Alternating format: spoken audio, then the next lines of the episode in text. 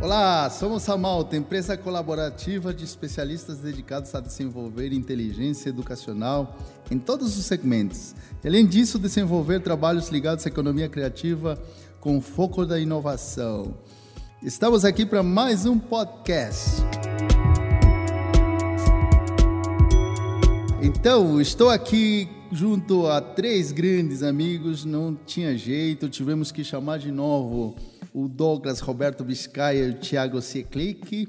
E agora, o W me acompanhando a fazer a mediação desse podcast. O título desse podcast é Investimentos Financeiros Importantes, Inovadores e Criativos. É um tema muito legal e eu gostaria que cada um de vocês se apresentasse, embora a gente já conheça o Thiago e o Douglas, não faz mal, vamos lá. Oi, pessoal. Bom, eu sou o professor W, professor de economia. Tiago, economista, planejador financeiro e consultor de investimentos. Douglas, economista. Oh, tem muito economista aqui, hein? É uma máfia. Isso aqui é uma. É, então, vamos lá. É, o nosso primeiro podcast sobre finanças é, teve tanto sucesso que fomos obrigados a fazer mais um podcast. Só que esse podcast aqui é muito mais aplicado em, em finanças, especificamente. Eu gostaria de, de abrir aqui perguntando para os três aí. Primeiro, qual a importância de saber aplicar o recurso tão escasso que é o dinheiro? É, a gente tem que pensar que é tão difícil conquistar, acho que é a primeira questão, né? É, é a gente aprende a lidar com o dinheiro, a maioria de nós, quando começa a ganhar. É, e se a gente não souber como administrar esse dinheiro e principalmente como investir, a gente não consegue gerar um ciclo de fato onde esse investimento gere cada vez mais receita. É, o sucesso financeiro ele está em saber cuidar daquilo que é meu, simples assim. Assim, a, a primeira dica que, que, me refiro é devemos respeitar nosso dinheiro. Né? Respeitar é você saber o quanto você ganha, fazer um orçamento e dentro desse orçamento você ter um fluxo ali que respeite suas limitações. O dinheiro não aceita desaforo, isso aí eu ouvi falar. É Exatamente. E você, W, o que, que você acha sobre a moeda, o dinheiro? Bom, eu tenho uma questão para fazer para o pessoal aí, que lida com, com, o mercado financeiro. Cinco anos atrás, a informação era totalmente escassa, né? Então, no, a, quem tinha o conhecimento, quem tinha a educação com relação ao mercado financeiro, tinha informação de onde colocar ou com qual profissional falar. Hoje, pelo fato da informação estar disseminada, pelo fato de ter o acesso aos cursos à distância, à internet, as pessoas conhecem tudo de mercado financeiro ou têm pelo menos a possibilidade de conhecer. Então, uma coisa que era escassa, né, como qualquer produto econômico, quando tem muito, o preço cai. E aí, o que, que vocês acham que é a saída para essas pessoas que agora é, tem toda essa, essa competição com outras pessoas que são potenci potencialmente investidoras e não sabem o que fazer com o seu dinheiro? Sabe o que eu mais ouço falar, Júnior? Na verdade, é o seguinte: é a falta de clareza. É, ainda que a gente tenha informação excessiva, a internet trouxe essa facilidade onde eu posso procurar tudo, ainda é uma linguagem muito técnica. Para nós, economistas, é uma linguagem mais fácil de, de interpretar. Mas você pega aquela pessoa que trabalha lá, sabe, independente com o quê, mas que tem uma rotina totalmente diferente, quando ela vai ler sobre inflação, ela não tem a mesma interpretação que nós. Então, ainda é um assunto difícil para as pessoas. Por mais que a gente fale e disso, chato, né? É chato. É, a gente tem o hábito de assistir jornal e você vê lá falando sobre a taxa Selic, você sabe qual é a relação que isso vai impactar nas demais variáveis. Para as pessoas é só mais uma notícia. Então, a falta de clareza faz com que esse, esse espaço desse, desse esse assunto ele ainda precisa ser mais explorado. E no banco, Douglas, como que as pessoas agem, por exemplo, quando o dólar aumenta, né, que está errado dizer dólar aumenta, né, que desvaloriza é o real, não o dólar, mas enfim, ou os juros aumentam, enfim. Que, que, que, como os seus clientes reagem em, em relação a essas mudanças? O cliente no dia a dia, ele não, ele não, ele não questiona, ele mais aceita a condição, né? E esse hábito de não questionar a, as situações, o que acontece no mercado, é, faz com que o cliente ele se torne refém do mercado. Né? Trabalha no reativo, né? exatamente o que eu comentei. Às vezes ele, ele tem a informação, mas não sabe utilizar ela com clareza e acaba sendo reativo. Por exemplo, vamos fazer um exercício que o Douglas me fez, né? É, se a gente observar os nossos extratos de cartão de crédito ou extratos mesmo do bancários, dificilmente a gente vai ficar observando as taxas e tarifas que a gente paga, né? E isso já é um indicativo de que a gente não está cuidando bem do dinheiro, né? Justamente isso. Quando é, eu presto essa assessoria para esse cliente, que, que é um cliente digital, e começo a fazer questionamentos para ele, você já parou para pensar o quanto que você deixa para os bancos, né? É, o quanto que você paga de tarifa para as grandes instituições, o quanto que você deixa ali de é, tarifa de anuidade de cartão, tarifa de TED, DOC, tudo que você faz, se você for colocar isso na ponta do lápis, você vai ver que no final do ano você consegue levar sua família para um resort, você consegue levar sua família fazer um bom passeio. É, então, se você levar no detalhe, ter um orçamento ali no, no seu dia a dia, você vai perceber que o custo das tarifas financeiras, ele leva, ele leva do seu orçamento ali um, um bom dinheiro.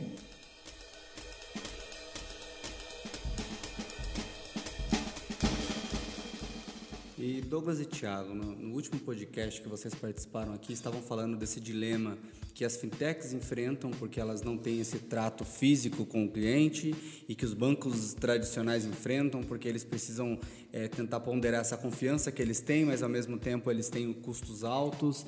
É, eu, como pessoa física, estou querendo investir, tenho 100 reais, por exemplo. Vocês indicariam que essa pessoa fosse para essa questão, por exemplo, da, da, confiança dos bancos institucionais ou elas deveriam apostar suas fichas nas fintechs? Qual é a opinião de vocês? É, w, é, uma, é, importante a gente falar que a questão não depende do valor. Então, independente do valor, seja 100 reais, mil reais, é, primeiro buscar conhecimento é prioritário para a gente não ficar refém. A gente sabe que o sistema financeiro ele, ele é agressivo em todo sentido, independente se seja uma fintech ou não. Ninguém vai cuidar do meu dinheiro melhor do que eu mesmo. Esse é fato. Né? Eu, eu, eu, uma frase é, velha, mas que fala a verdade. É o olho do boi, do olho do, do dono que engorda o boi. É, com o dinheiro é a mesma questão. Não há, não há como eu crer que o meu gerente vai cuidar do meu dinheiro como se fosse dele. Não vai. Eu, eu sou a melhor pessoa para fazer isso. Então, a, a buscar conhecimento é a, é a, primeira alternativa. Eu sou um adendo. Quando eu vou num restaurante, eu pergunto para o garçom qual é o melhor prato que você tem? Um que você pediria para você? Bom, tem que ver o gosto do garçom também, mas enfim, é por aí, né? Tipo... Exato. As pessoas sempre me perguntam, Thiago, mas se fosse o seu dinheiro, onde é que você investiria? Bom, depende. O meu perfil é diferente, os meus objetivos são diferentes, esse é, esse é o ponto. Por isso que, mesmo eu sendo um especialista em investimentos, eu não posso pressupor qual é a melhor aplicação do mundo. Ela vai ser boa para mim, pode ser que não sirva para você. Mas, claro, pensando no, na, na primeira questão, eu tenho um valor para investir. É, eu devo me subjugar às grandes instituições porque é, a marca me transparece uma confiança? Não necessariamente. Possivelmente lá não vai estar a melhor rentabilidade. Você tem um preço por essa segurança. Né? Então, por isso que eu falo, buscar conhecimento é uma oportunidade que te abre de outras opções de investimento, inclusive. Vocês estavam comentando agora há pouco sobre o acesso, que é muito maior, mas também existe um custo de entrada. Quando as pessoas falavam de investimento anos atrás, elas pensavam em investir em títulos públicos, investir na poupança, pessoas mais conservadoras, é, mas agora a taxa Selic caiu a níveis históricos que, que tem de novo? O que, que tem de novo de aplicações financeiras que vocês recomendariam ou que não estão assim aos olhos do público? As, a entrada das fintechs e das, das boutiques de investimento trouxe até para os grandes bancos produtos que antes eram pouco comuns.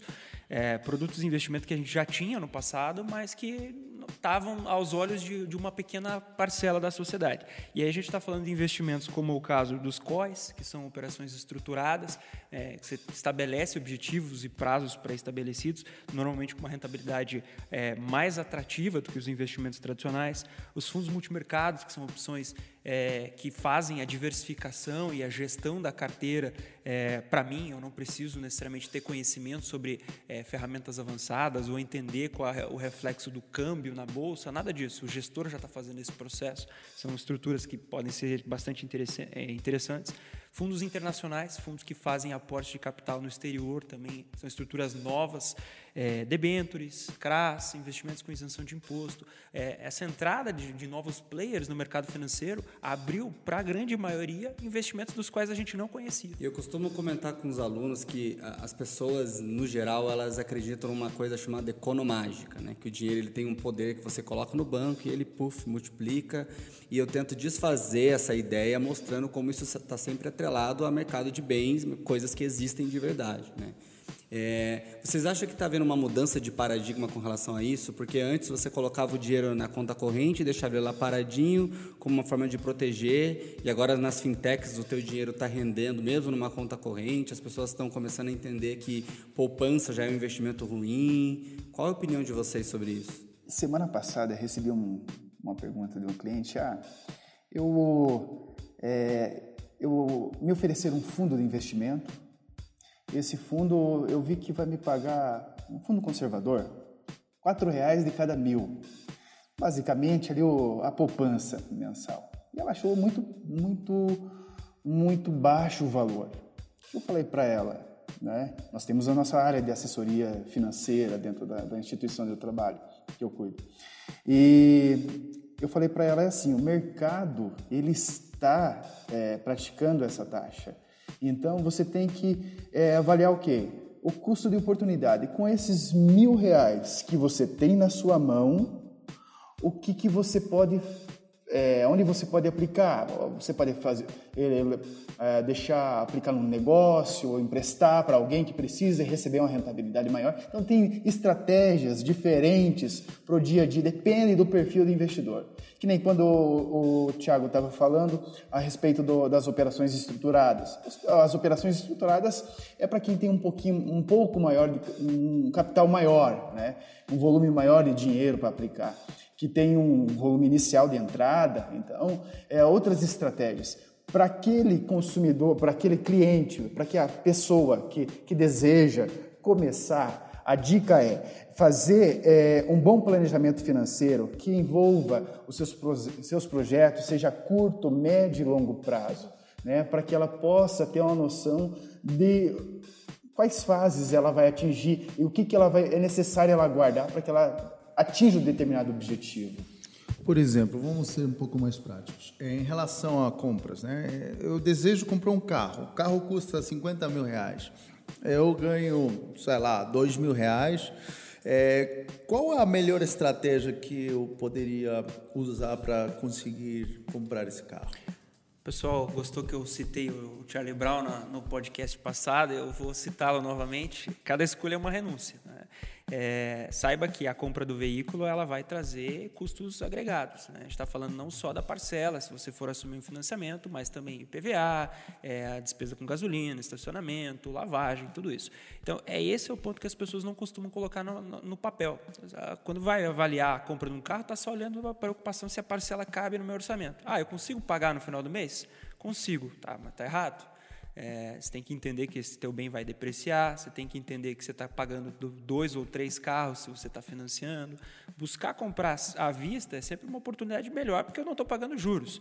A questão é, eu consigo ficar 50 meses, 48 meses sem andar de carro? Talvez não. Por isso é a escolha que eu estou renunciando das demais. Eu estou abrindo mão de possivelmente uma viagem alguma outra coisa para andar de carro. E o Douglas tocou num ponto interessante, né, que é o, o, o, custo de oportunidade. Né? O custo das coisas não é só o dinheiro. Né?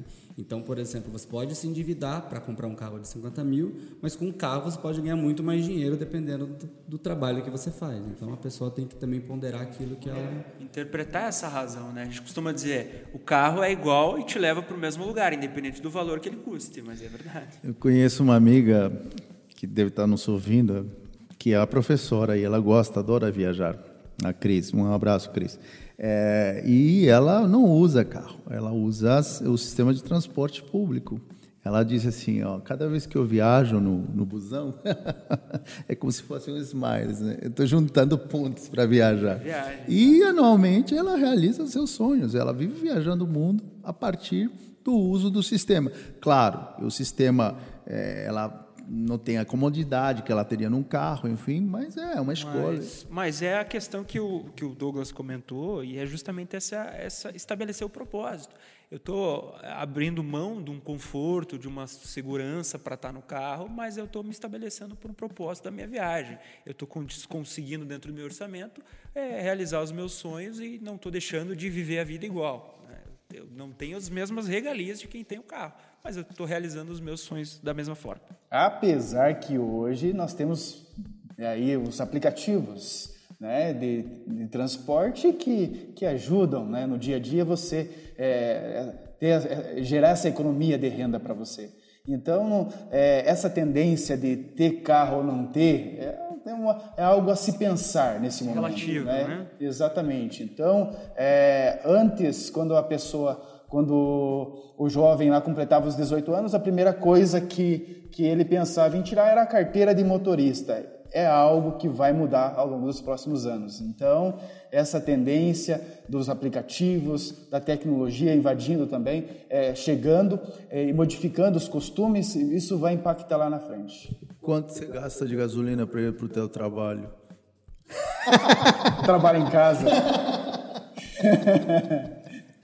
Agora mudando um pouco aqui o, o, direcionamento das perguntas, aquela pergunta chata, mas que todo mundo quer saber porque influencia a vida de todo mundo, né? Falei agora há pouco das taxas de juro é, historicamente baixas. É, estamos percebendo agora esse movimento de aumento na taxa de câmbio porque houve uma pequena expectativa com relação aos juros americanos. E aí, qual é a opinião aqui dos especialistas em mercado financeiro com relação ao nosso horizonte futuro, a instabilidade das expectativas de eleição para esse ano? É, antes antes de, de, tocar na questão cenário, eu, eu sempre gosto de, de, dar aquela cartada que eu costumo dizer, né, que é fique de olho em bolsa. Bolsa tem sido uma oportunidade muito boa para investimento. Sempre que a gente está falando de cenário de juros mais baixo, voltando na questão do custo e oportunidade, abre um, aspecto para que qualquer valorização de bolsa já me dê uma rentabilidade real mais atrativa. Tá, então deixa eu te atravessar nessa questão. Diga assim, como que eu faço para investir em bolsa? Por exemplo, eu sou um cidadão que tem 3 mil reais para aplicar né? E eu quero teoricamente aplicar em bolsa. Qual é o procedimento? Primeira coisa, fazer um cadastro com uma corretora. E isso pode ser uma corretora independente ou até mesmo onde eu tenha a conta corrente. Eu tenho a conta corrente no banco X, provavelmente esse banco tem uma corretora, eu só preciso entrar em contato com eles para fazer esse cadastro. Normalmente, quando eu faço com o banco, eu tenho algumas facilidades, que é justamente não ter que ficar transferindo dinheiro para a corretora, porque está tudo interligado. Isso tem um custo. Normalmente, as corretoras de banco são mais caras, mas as corretoras independentes, elas me dão essa facilidade de um custo mais barato e eu posso transacionar normalmente.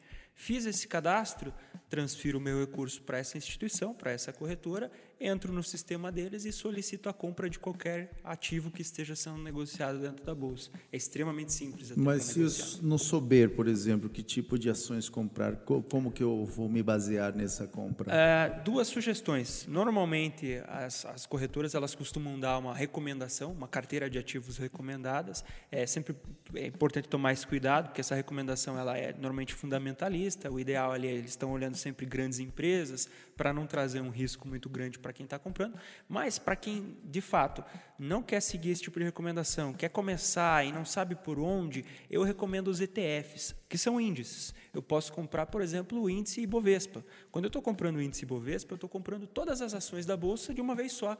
Eu não estou correndo risco de uma ação específica. Não é como se eu estivesse comprando, por exemplo, a Petrobras. Eu comprei o índice da bolsa, é, eu estou comprando um pedacinho de várias ações. Então, meu risco ele também está pulverizado. É, existe essa possibilidade. É, agora, voltando à questão da, do porquê a bolsa, eu sempre justifico que a compra de ações ela deve ser feita por todo mundo. É, eu faço questão de mencionar e enfatizar essa frase porque as pessoas não têm esse hábito de, de, de olhar por esse aspecto. Comprar uma ação, eu estou de fato comprando uma empresa, isso todo mundo fala. Mas o que as pessoas acham é que eu só ganho dinheiro comprando e vendendo, especulando. E não funciona assim.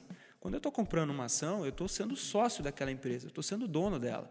Eu recebo os lucros que aquela empresa distribui. Assim como o funcionário recebe a participação de lucros lá no final do ano, o acionista também recebe o lucro dele, que é o dividendo. Então, por isso é interessante você comprar ação. Você imagina a circunstância de você receber participação de lucro de várias empresas anualmente. É isso que é ter uma carteira de ações. Por isso é tão interessante. A gente não está falando só da compra e venda, mas também do ganho que os dividendos podem representar.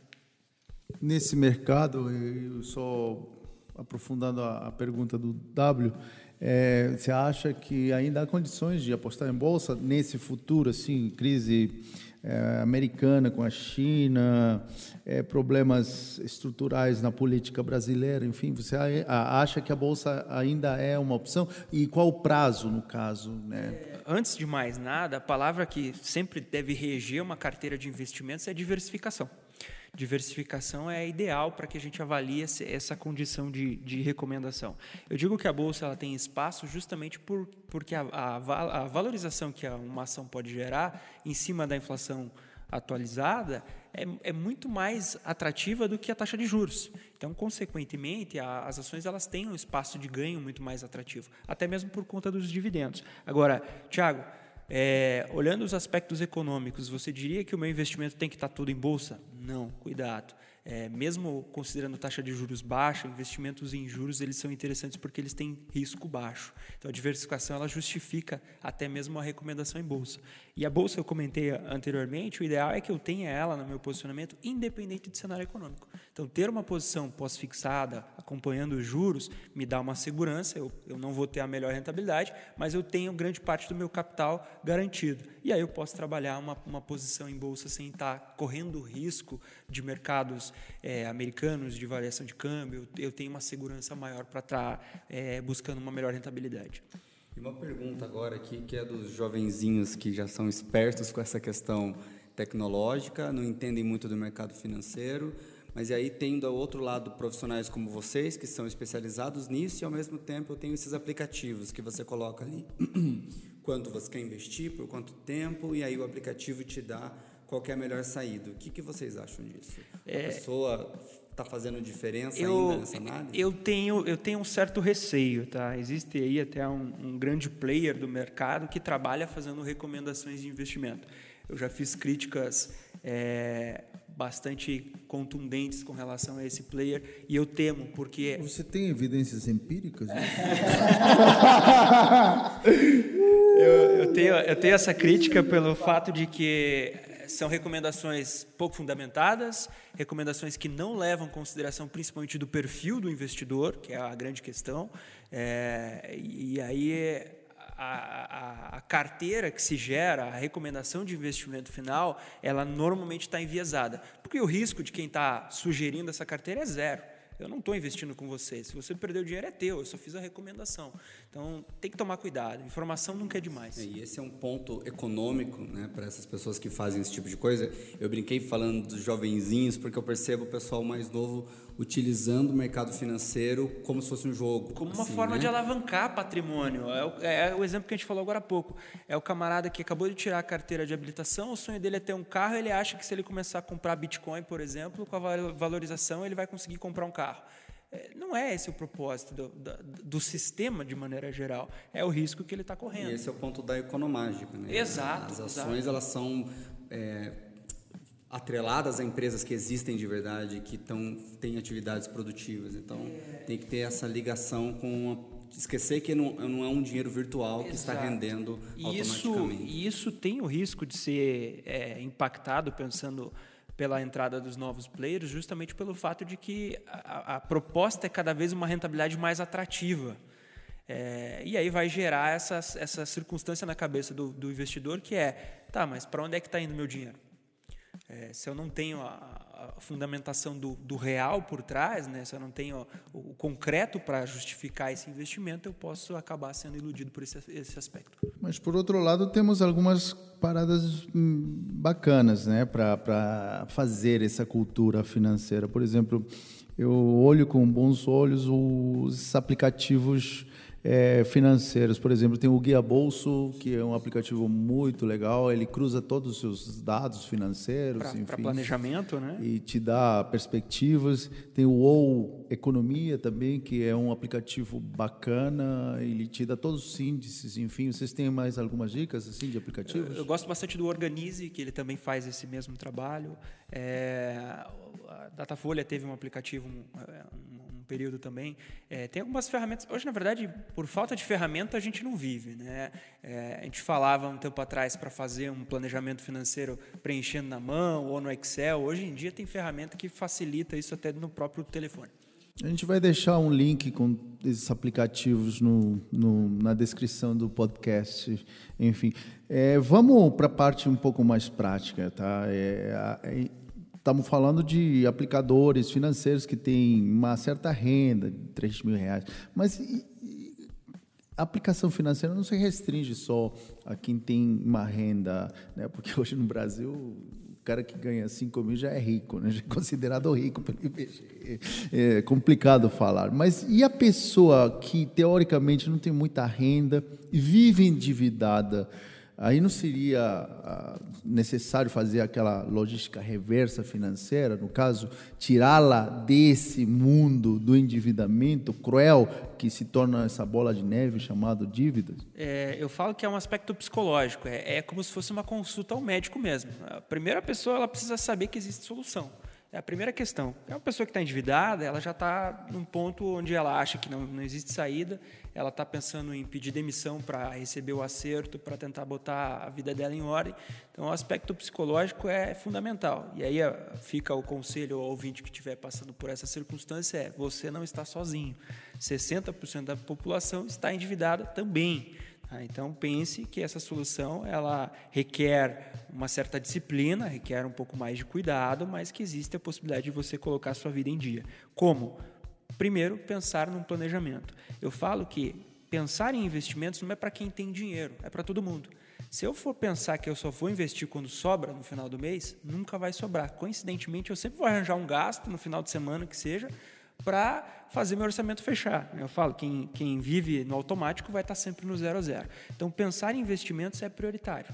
Eu tenho que estipular um valor para começar a poupar por mês, independente dele. Eu, eu, não gosto de usar metodologias de percentual, porque isso não se adapta, inclusive para o caso dessas pessoas que estão endividadas, ela não vai conseguir poupar absolutamente nada. Mas comece com algo nem que seja as moedinhas, nem que seja 10 reais, para que você comece a estabelecer essa relação de dispêndio é, o investimento ele é uma despesa, ele é a primeira despesa do nosso orçamento, por isso ele deve ser feito. Lógico, para aquele, para aquela pessoa, para aquele ouvinte que é, deseja fazer um planejamento para sair das dívidas, a dica é começar a pensar aonde é que ele deve e, as, e aonde que ele consegue, a partir daí, reduzir as taxas, diminuir, negociar, e em busca de negociar com essas instituições. Né? A partir daí, desse bom planejamento, ele vai organizar dentro do orçamento dele um valor que ele consiga ali estabelecer com propósito e, e quitar aquela dívida. Então, o objetivo da pessoa, é se é sair da, da, dessa dívida, é começar a ir conversar com essas instituições. Você tocou um ponto muito importante, acho que não está arraigada na cultura brasileira. Eu, como peruano, é, e meus amigos que foram para o Peru sabem, né, que a cultura que tem poucos recursos, ela faz questão de pechinchar. E essa é uma coisa que o brasileiro não tem. Minha mãe, quando vem aqui no, no, no Brasil, ela vai no shopping e fica pechinchando, falando, ai, para com isso, que vergonha. A gente não sabe nem pedir desconto, pois né? é, mas é aí que tá. Essa negociação, ela faz parte de qualquer tipo de, de, de processo econômico. É, é assim que os povos se desenvolveram, né? É só analisar as culturas é, no mundo inteiro, né? E a negociação passou a ser um elemento importante. Negociar dívidas, por exemplo. Vocês que trabalharam no sistema financeiro sabem que o banco já tem uma carteira de clientes que eles já consideram perdidos. Consideram perdidos. Mas, por outro lado, o cara está sendo punido né, legalmente porque ele está devendo. E se esse cara for lá tentar negociar e limpar o nome, qual a chance dele se dar bem? Esse cliente, normalmente, é, quando o indivíduo ele tem o seu crédito na praça, existe aí o, as informações elas são livres para o Banco Central. Então, todos os bancos têm a consulta ao, ao Bacen dessa pessoa e vai saber qual que é o nível de comprometimento de, de dívida dessa pessoa antes de ali aprovar um crédito. Normalmente essa pessoa ela vai ficar com o nome aí manchado, que falo, é, tem o período de cinco anos que o Serasa estipula e depois no, no Serasa vai ficar lançado a, que essa pessoa teve um prejuízo. Normalmente essa pessoa vai ter dificuldades de contratar um crédito lá na frente.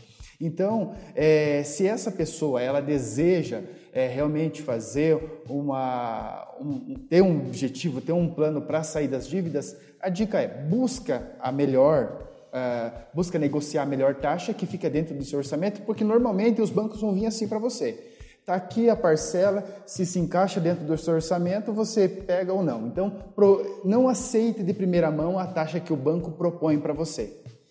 Procure negociar, procure conversar com, essa, com, com a instituição. A partir daí você vai é, falar para essa instituição qual que é o valor da parcela que você deseja, né, que, que de fato se enquadre dentro do seu orçamento, né, e a partir daí você vai é, conseguir estabelecer uma, organizar o seu orçamento financeiro. É, um conselho que pode parecer bobo, mas é sempre importante a gente reforçar é, é tente prevenir. Sentiu que já está correndo o risco de não conseguir fechar um mês, não espera virar uma bola de neve. O maior problema das pessoas, e eu tenho casos de clientes reais que eu atendo, é justamente porque foi deixando. É a dívida que começou em 900 reais no cartão de crédito, a pessoa fez questão de falar, não, eu acho que mês que vem eu consigo. Foi deixando, foi deixando, a gente está falando de dois anos depois, essa dívida já se tornou é, milenar em valores. Então, prevenção é o primeiro Segunda remédio. Segunda-feira, paro de comer chocolate. Exatamente. É cortar a o mal pela dieta, raiz, né? Deixar para segunda-feira, exato. Bom, já identificamos aqui dois tipos de pessoas, né? Aquela que acha que economia é chato e aí a gente já deu alguns conselhos para essas pessoas. Aquelas que acham que economia é um jogo ou que economágica existe, então nós já demos essas dicas. E para aquela pessoa que começou a se dispor a gostar de economia, começou a se dispor a entender que o mundo econômico está à nossa volta o tempo inteiro, o que, que vocês sugeririam de livros, de sites, de seriados sobre esse tema? Para quem gosta principalmente da parte de investimentos, tem um livro que é bem interessante que se chama Os Axiomas de Zurique. Ele foi é, um livro escrito pelos principais banqueiros da Suíça, trazendo as principais estratégias é, de gestão deles. Então é um livro bem interessante. Pensando no cenário de finanças, ainda que possa parecer comédia, tem um filme brasileiro, inclusive, que é Até que a Sorte nos Separe. É, por mais esdrúxulo que possa parecer, é a realidade da maioria das pessoas é o consumo exacerbado sem nenhum tipo de planejamento. Né? É, nós falamos no, no, no, podcast anterior sobre é, Bitcoin também, inclusive tem um, um, documentário bem interessante no Netflix que é o Banco Bitcoin. Acho que é importante para quem está estudando esse mercado é, assistir e entender um pouco mais da prática. Né? É, e eu vou deixar aqui as minhas cinco dicas de investimento, dos quais eu tenho um, um perfil mais aficionado. Para quem não conhece, eu acho que é válido conhecer. Né? Claro, primeiro, LCI, que é um investimento isento de imposto e, e, conservador na sua grande maioria. Tesouro direto, esse é todo mundo fala e não deixa de ser interessante mesmo num cenário de juros mais baixo. Já comentei anteriormente do fundo multimercado, são estratégias para quem não tem o hábito de acompanhar o mercado financeiro, é uma possibilidade de diversificação com uma rentabilidade mais interessante.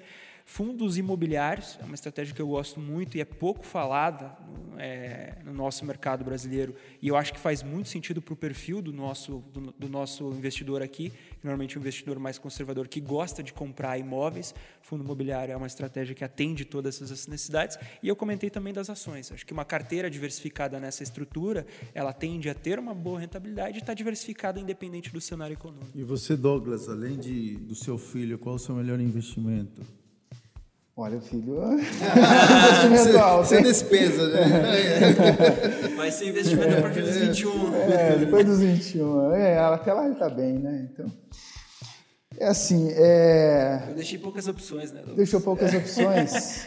É assim, sobre todas essas recomendações que, que o Thiago trouxe referência, a dica final é reserve um tempo por semana é, durante as suas 24 horas do seu dia, tira um tempo para você estudar um pouco sobre finanças, uma leitura básica, né? Isso vai, vai mudar o seu conceito de vida, vai é, ampliar a sua visão acerca do mundo. Né? Então, é, também trouxe aqui um, um, livro que, que vale a pena a leitura, que é de Napoleão Hill, Quem Pensa Enriquece. O livro ele trata de aspectos mentais, psicológicos, e também ele afirma muito a questão da, a, da fé, o desejo, a perseverança do, do, do planejamento para que seja alcançado um objetivo que você deseja para a sua vida. Tá. É, e acho que a educação, né? Fundamentalmente, você investir em educação financeira ou qualquer tipo de educação. Né? Embora a educação seja tangível, eu brincava. É, às vezes a gente prefere comprar uma moto, a moto você abraça, né? A faculdade você não abraça, você só tem parcelas para pagar, mas acho que é, é um bem que vai contigo até e ter, eu acho que isso é fundamental, né? esse rigor né, essa perseverança de juntar dinheiro e, e abrir mão né, da sua liquidez, falando como economista chato, mas abrir mão desse desejo de comprar imediatamente, né? E isso é vital, né? E principalmente, né, que o dinheiro não aceita desaforo. Né? É, essa é a principal é, questão. E aí, W, o que, que você faz além de investir em educação e em música? Vai nos dedicar uma música só para fechar esse podcast? Vamos fazer isso. Então. Ok, então, só para fechar esse podcast, muito obrigado. Uh, os contatos do Tiago e do Douglas e do W estão no, na, na, descrição desse podcast. E vamos fechar então uma palhinha do grande W, o nosso grande Amalta músico. Vamos lá. Quero morar num lugar de onde dê pra ver a lua e decorar constelações.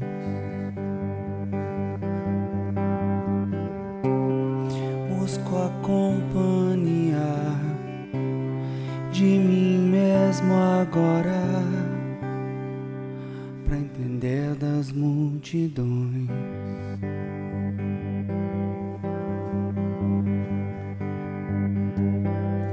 Faz tempo, faz tempo que eu insisto em fugir da imagem vã do que projetam fora de mim. Faz tempo, faz tempo que eu resisto, adormecido em minhas cartas e rascunhos sem fim. amor demais, amor qualquer. Você tem pra dar ou só quer amor de si, amor de alguém. Você vai levar pra quem? Sou o viajante que te descolou os pés do mundo e inspirou teu coração.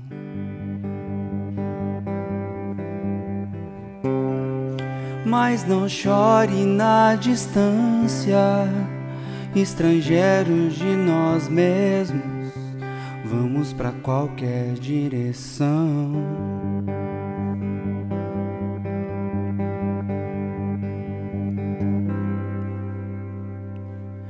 Faz tempo, faz tempo que eu resisto ao não ser a borboleta no alfinete pra enfeitar. Faz tempo, faz tempo que eu persisto em dizer pro meu futuro